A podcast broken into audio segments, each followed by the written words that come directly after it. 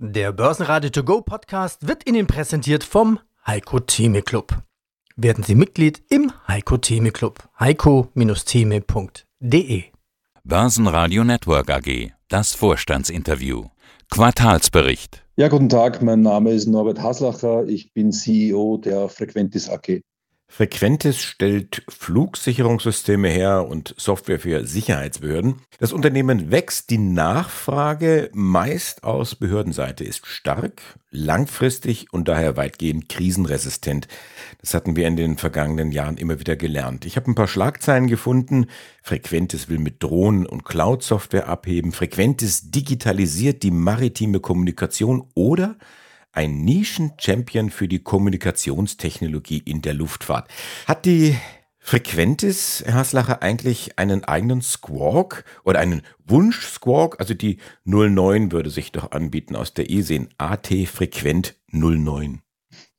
Na, die Frequentis hat keinen eigenen Squawk. Die Frequentis ist ja weltweit mit Technologien äh, beschäftigt, die teilweise aus den 70er Jahren kommt teilweise aus den 2000er Jahren und teilweise mit Technologien beschäftigt, die in 20 Jahren wahrscheinlich dann State of the Art werden.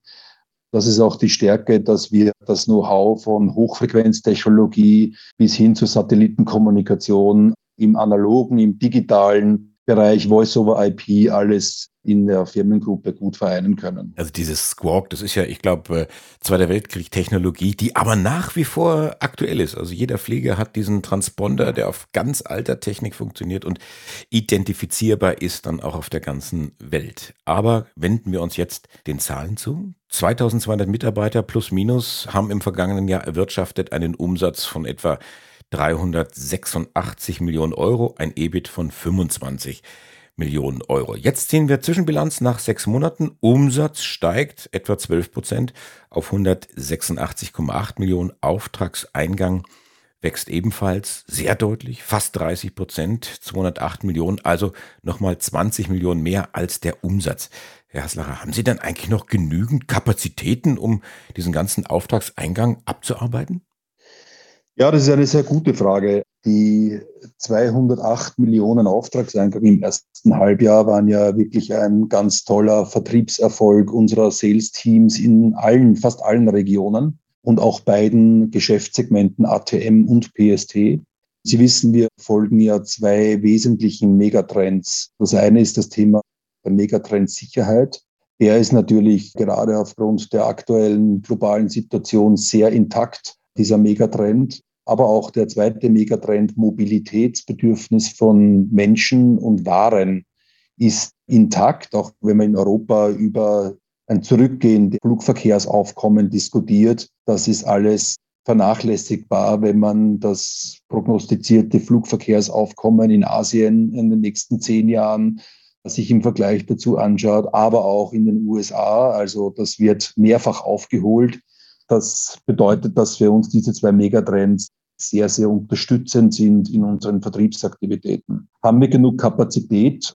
Ich glaube ja. Wir ändern ja unser Geschäftsmodell mehr in Richtung cloudfähige Software. Wir wollen ja mittel- bis langfristig den Anteil an Services versus Softwarelizenz zugunsten der Softwarelizenz stärken, was bedeutet, dass weniger Personaleinsatz notwendig ist, um die Topline so wie in gewohnter Art und Weise auch liefern zu können. Nichtsdestotrotz haben Sie mit der Frage natürlich schon noch einen Punkt getroffen, den viele Unternehmen beschäftigt, nämlich wie kriege ich die richtigen Leute an Bord und kriege ich sie in der Zeit, in der ich sie brauche, mit dem richtigen Skill-Level an Bord.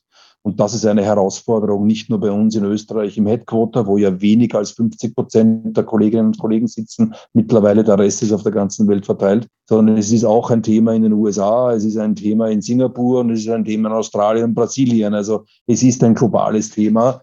Unsere Antwort darauf ist, dass man in der Frequentis einen Job machen kann, der spannend ist, wenn man Technik studiert hat, ist das sicherlich eine ganz tolle Herausforderung, hier technisch äh, etwas beizutragen. Wir retten Menschenleben durch unsere Technologie. Das heißt, die muss 100 Prozent funktionieren. Und äh, Sie können egal wo auf der Welt für die Frequentis arbeiten. Wenn Sie morgen einen Freund oder eine Freundin in den USA haben, dann gehen Sie einfach in die USA, um dort für Frequentis zu arbeiten. Ich habe jetzt da ganz äh, interessiert zugehört, vermutlich auch zwei andere Menschen, also mein Chef, der Peter Heinrich, der sagt, Mensch, groß, du als studierter Ingenieur, hör da nicht ganz genau hin, nicht, dass du mir von der Fahne gehst. Und meine Frau, die das Stichwort Freundin dann irgendwo vermutlich dann gehört hat. Nein, wenn wir da ernsthaft Australien, Neuseeland, USA mit äh, der NASA und äh, Verizon. Also Kunden und Mitarbeiter gleichermaßen sitzen ja auf der ganzen Welt. Äh, die, dazu noch die, die Wehren- und Polizeiorganisationen in Europa, die schütten sie ja regelrecht zu mit Aufträgen. Vielleicht übertreibe ich jetzt ein bisschen, aber was ist denn da der Grund, warum die zu Ihnen kommen? Also ich glaube, wir haben die letzten Jahre sehr stark an unserer Kundennähe gearbeitet. Ein wesentlicher Punkt war die Entscheidung, unsere Vertriebsorganisation zu dezentralisieren. Wir hatten früher ein sehr Wien-zentrisches Vertriebsmodell. Das haben wir in ein dezentrales Modell aufgelöst, indem wir stärker in die Regionen gegangen sind mit lokalen Frequentis-Töchtern und dort auch Personal aufgebaut haben, um die Kundennähe zu haben. Das ist das eine. Das zweite, glaube ich, ist auch ein wesentlicher Grund, dass Frequentis eine sehr gute Reputation hat, was das Thema Qualität betrifft. Wir sind nicht die billigsten, aber unsere Qualität in unserer Projektabwicklung, in unserer Softwareentwicklung und auch auf der Produktseite ist weltweit anerkannt. Und äh, das Ingenieurswissen, das wir haben und auch die PS auf die Straße kriegen zu können, egal wo auf dieser Welt, ist sicher eine Stärke der Frequentis-Gruppe unsere Leute, sie können sie einfach überall hinschicken. Ja, ob sie sie nach Asien schicken, USA, Afrika, wo auch immer, die werden die Projekte abliefern. Und dritte Bereich ist mit Sicherheit auch die Akquisitionen, die wir getätigt haben in den letzten Jahren. Wir haben ja neun Akquisitionen seit dem IPO umgesetzt und das Portfolio ist gewachsen. Wir haben daraus Lösungen entwickelt, die dem Kunden eine integrierte Leitstelle zum Beispiel im polizeilichen Bereich bieten können mit einem Einsatzleitsystem und einem Kommunikationssystem. Und ich glaube, dass die Strategie uns einfach jetzt in der Umsetzung auch recht gibt. Da frage ich mich natürlich, warum Sie sich dann als Nischen-Champion für die Kommunikationstechnologie bezeichnen. Das macht Sie doch so ein bisschen klein. Ja, ich glaube, Frequentis ist halt auch immer noch ein Familienunternehmen, auch wenn wir an der Börse sind. Und ich würde mal sagen, Understatement ist sicherlich etwas, was zu unserer DNA gehört. Manche Investoren von uns sagen, Frequentis ist typisch für Under Promise and Over Deliver. Und das ist auch etwas, was wir gerne beibehalten möchten. Wir sind sehr langfristig orientiert. Wir denken in Generationen und nicht in Quartalen. Und ich glaube, da ist Understatement auch angebracht. Und wir sind auch in einem Bereich tätig, wo es um Sicherheit geht. Und ich glaube, da sollte man nicht zu sehr prahlen. Dann schauen wir doch mal, was die jüngsten Mitglieder delivern werden oder wo da die Messlatte liegt. Frafos und Guard Rec. Was bringen die mit? Das ist ganz spannend. Also beides sind Technologieunternehmen, wo Frequentis im Vorfeld eine Analyse durchgeführt hat, ob wir diese Technologie selbst entwickeln wollen oder ob wir sie zukaufen wollen. Das natürlich aus Time-to-Market-Gründen, aber auch aus Kostengründen, Risikogründen haben wir gut abgewogen, wollen wir Make oder wollen wir Buy? Und wir haben uns in diesen beiden Bereichen für Buy entschieden und haben ganz bewusst Akquisitionsbestrebungen gestartet. Die Gardrek ist eine ganz tolle kleine norwegische Firma, die sich die letzten Jahre auf das Thema Recording spezialisiert hat. In einem Kontrollzentrum werden ja die Arbeitsplätze und die Tätigkeiten der Operatoren auf den Arbeitsplätzen aufgezeichnet. Das heißt, das Radarbild, die Sprache dazu, die, die sogar die, die Mausbewegungen werden aufgezeichnet, um in einem Vorfall, wenn jetzt zum Beispiel ein Unglück passiert mit einem Flugzeug bei der Landung, nachweisen zu können, dass der Controller oder die Controllerin den Prozessen exakt gefolgt ist. Und diese Recording-Systeme werden, sind weltweit angefordert. Der Markt ist ungefähr 140 Millionen für uns adressierbar pro Jahr. Und diese Recording-Systeme bieten mittlerweile auch Möglichkeiten über Data Analytics, die Investigations massiv zu optimieren und zu digitalisieren, dass eben eine KI oder eben auch ein Big Data Teil dem Zeitraum, wo dieser Inzident stattfindet, automatisch generiert und damit den Investigatoren, die halt vor Ort kommen, um diesen Vorfall zu untersuchen, alle Daten zum richtigen Zeitpunkt dann auch zur Verfügung stellen zu können und damit den Personaleinsatz des sicherheitskritischen Bereichs zu reduzieren. Deswegen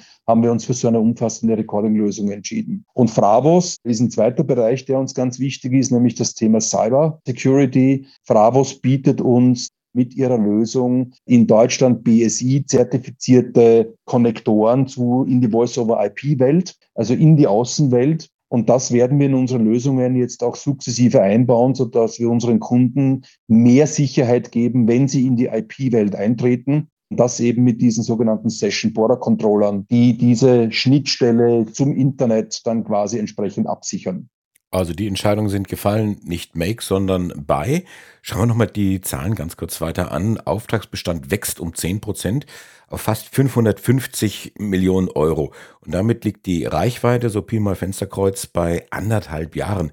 Das macht das Geschäft doch sehr planbar dann für Sie.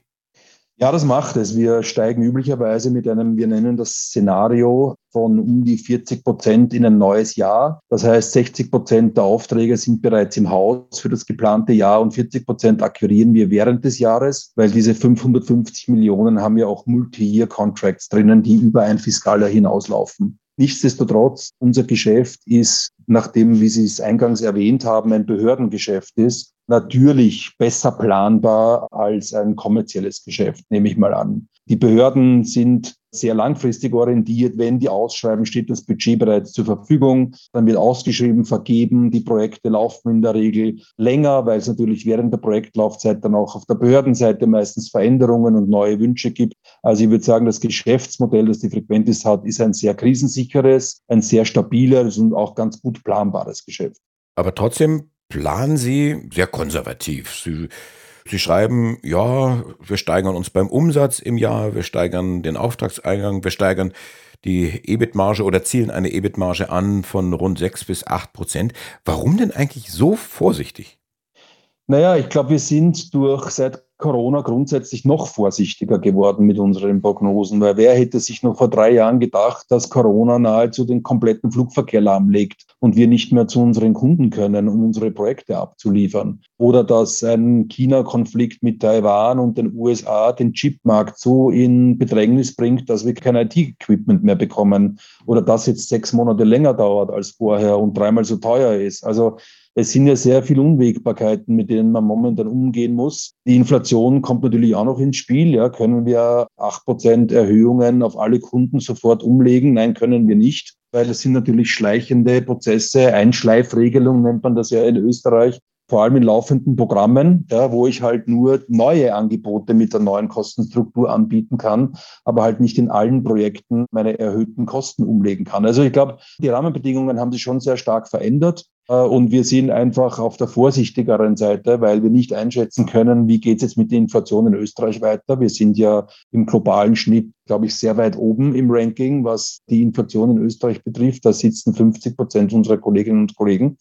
Und wir müssen halt gut managen, dass wir die Dinge auf unsere Kunden und auf unsere Preise umlegen können. Das werden wir nicht eins zu eins sofort schaffen. Und deswegen ist der Ausblick auch für dieses Jahr sechs bis acht Prozent. Das Ergebnis, und da kommen wir ja quasi jetzt über den Umsatz und die Entwicklung bei den Kosten, kommen wir da eins zu eins hin. Das EBIT nach sechs Monaten ist leicht negativ, sind 300.000 Euro. Wie kommt das jetzt zunächst einmal? Ja, das ist saisonal. Äh, muss man auch den Journalisten immer wieder erklären, bevor sie einen Artikel über Frequentes schreiben, dass ich denen das Behördengeschäft ein bisschen näher bringe. Also die Frequentes, wenn man sich die letzten Jahre anschaut, hatte bis auf eine einzige Ausnahme, das war das Corona-Jahr 2021, immer einen negativen EBIT im Halbjahr, weil wir sammeln die Kosten im Prinzip, die Projekte laufen, ja, die Kosten sind ja da, die Umsätze werden aber erst dann gezeigt, wenn wir die Projekte abschließen. Und äh, Behörden schließen in der Regel die Projekte zum Jahresende ab. Zum Jahresende merken Behörden auch oft, dass noch Budget über ist und bestellen Ersatzteile oder bestellen äh, zusätzliche Change Requests. Und das sind natürlich alles Dinge, die Profitabilität treiben. Das schon seit 10, 15, 20 Jahren. Ich glaube, jeder, der im Behördengeschäft tätig ist, der wird da jetzt nicht widersprechen. Das ist einfach die Saisonalität in diesem Behördenbusiness. Und mit minus 0,3 im ersten Halbjahr sind wir gut unterwegs. Wir hatten 2018 minus 5,5 Millionen im ersten Halbjahr, 2019 minus 4 Millionen im ersten Halbjahr. Also ich glaube, wir haben sogar schon ein Stück weit sogar die Saisonalität versucht zu verbessern, um unsere Anleger nicht so sehr zu schocken mit einem zu hohen negativen EBIT im ersten Halbjahr. Das wird dann im zweiten Halbjahr alles aufgeholt mit dem Abschluss der Projekte. Da müssen Sie in der zweiten Hälfte dann natürlich dann ordentlich Gas geben, also ein bisschen beim Umsatz und deutlich beim Ergebnis. Wenn ich Sie richtig verstehe, sollte das nicht nur klappen, sondern sind Sie sich da auch ziemlich sicher? Und dann nochmal die Frage, dann könnten wir durchaus jetzt schon drüber nachdenken, vielleicht doch die Prognose anzuheben.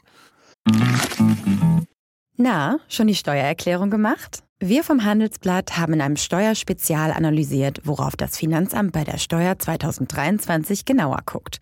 In unserem PDF-Ratgeber finden Sie die wichtigsten 16 Neuerungen, Einstiegstipps für Elster und vier Wege, wie Sie das Maximum herausholen. Sichern Sie sich also jetzt das digitale Handelsblatt vier Wochen für nur 1 Euro unter handelsblatt.com slash mehrwissen. Ja, 6 bis 8 Prozent ist ja eine Prognose. 8 Prozent ist ja recht viel. Ja. 6 Prozent ist eher am unteren Ende. Aber wenn Sie mir sagen, ob dieses Jahr noch in Taiwan irgendwie ein Angriff äh, stattfindet, der den Semiconductor-Markt lahmlegen wird, dann könnte ich mir auch vorstellen, eine andere Prognose abzugeben. Ich würde das natürlich gerne tun, aus äh, vielen Gründen, aber die Prognose müssen Sie natürlich dann machen. Aber das heißt dann, Sie haben keine Chance, keine Möglichkeit, solche Semiconductor, solche Halbleiter, die sie dann aus Taiwan brauchen, im Falle eines Konfliktes irgendwie anders zu beschaffen oder vielleicht schon etwas in die Wege zu leiten und das auf Lager zu legen?